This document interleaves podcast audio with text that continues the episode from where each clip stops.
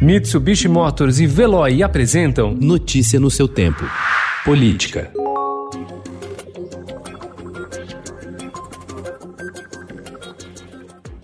Ao analisar um pedido da defesa do ex-presidente Lula sobre uma ação da Lava Jato, os ministros do Supremo Tribunal Federal Gilmar Mendes e Ricardo Lewandowski atacaram ontem a atuação do ex-juiz federal Sérgio Moro à frente da Justiça Federal em Curitiba. Expoentes da ala do Supremo mais crítica à operação, os dois magistrados indicaram voto para declarar a suspeição do ex-juiz ao condenar o petista em um julgamento que deve ocorrer até o fim de outubro na segunda turma da Corte. Contudo, resta claro que as circunstâncias que permeiam a juntada do acordo de colaboração de Antônio Palocci, no sexto dia anterior à realização do primeiro turno das eleições presidenciais de 2018, não deixam dúvidas de que o ato judicial encontra-se acoimado de grave e irreparável ilicitude.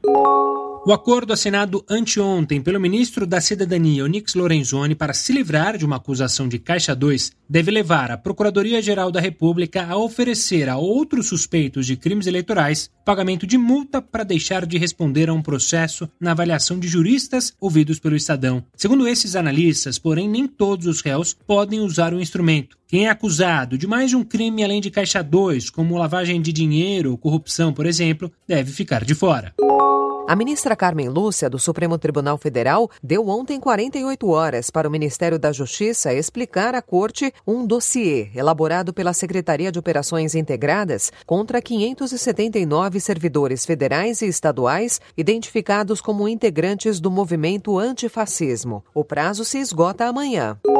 O ministro-chefe da Secretaria-Geral da Presidência, Jorge Oliveira, foi diagnosticado com Covid-19. Segundo o ministério, ele passa bem, seguirá em isolamento e despachará remotamente. Oliveira é o oitavo integrante do primeiro escalão do governo a ser contaminado pelo novo coronavírus. O plenário do Tribunal Superior Eleitoral deve retomar no dia 13 de agosto a discussão sobre incluir o abuso de poder religioso como motivo para a cassação de políticos. Atualmente, o tribunal entende que apenas o abuso de poder político e econômico pode resultar na perda do mandato. O debate levantado pelo ministro Edson Fachin está em fase inicial, mas já provocou forte reação das redes sociais e mobilizou aliados do presidente Jair Bolsonaro que veem uma caça às bruxas contra o conservadorismo. Notícia no seu tempo. Oferecimento Mitsubishi Motors. Apoio Veloy. Fique em casa. Passe sem filas com o Veloy depois.